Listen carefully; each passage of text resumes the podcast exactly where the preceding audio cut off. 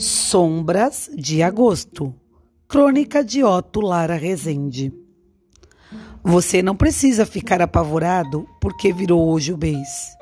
Antes de mais nada, lá se vai o ano.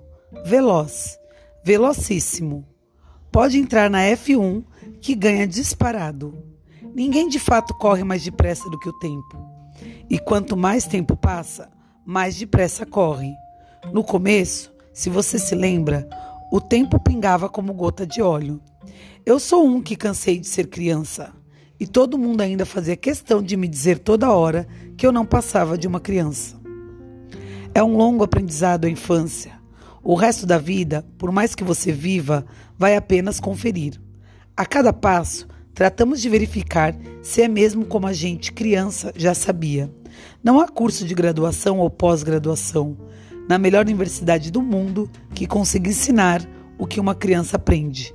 Aprende e apreende, tudo sozinha. Talvez por isto, porque é só, porque está disponível, a criança absorve os milhentos saberes de que precisa para viver, sobreviver.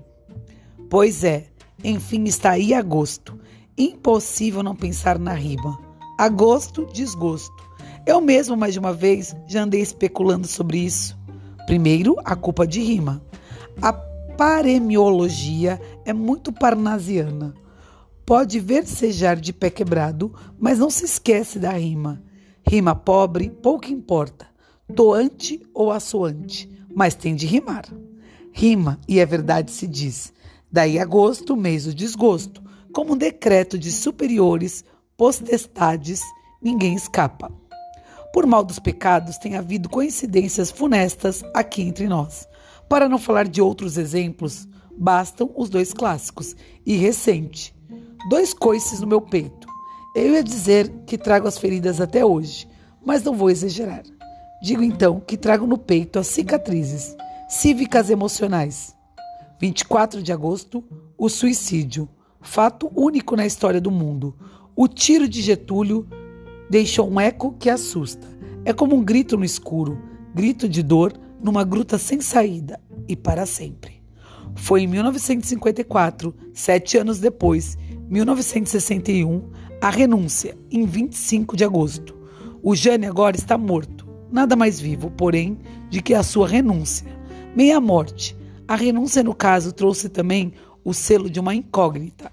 O que me intriga, mais que o gesto de um, e de outro é o Brasil, o destino deste país em que dizem nada acontece. Não sou de agosto, nem sou supersticioso, mas escrevo com alguma dificuldade. Bater a máquina fazendo figa não é fácil.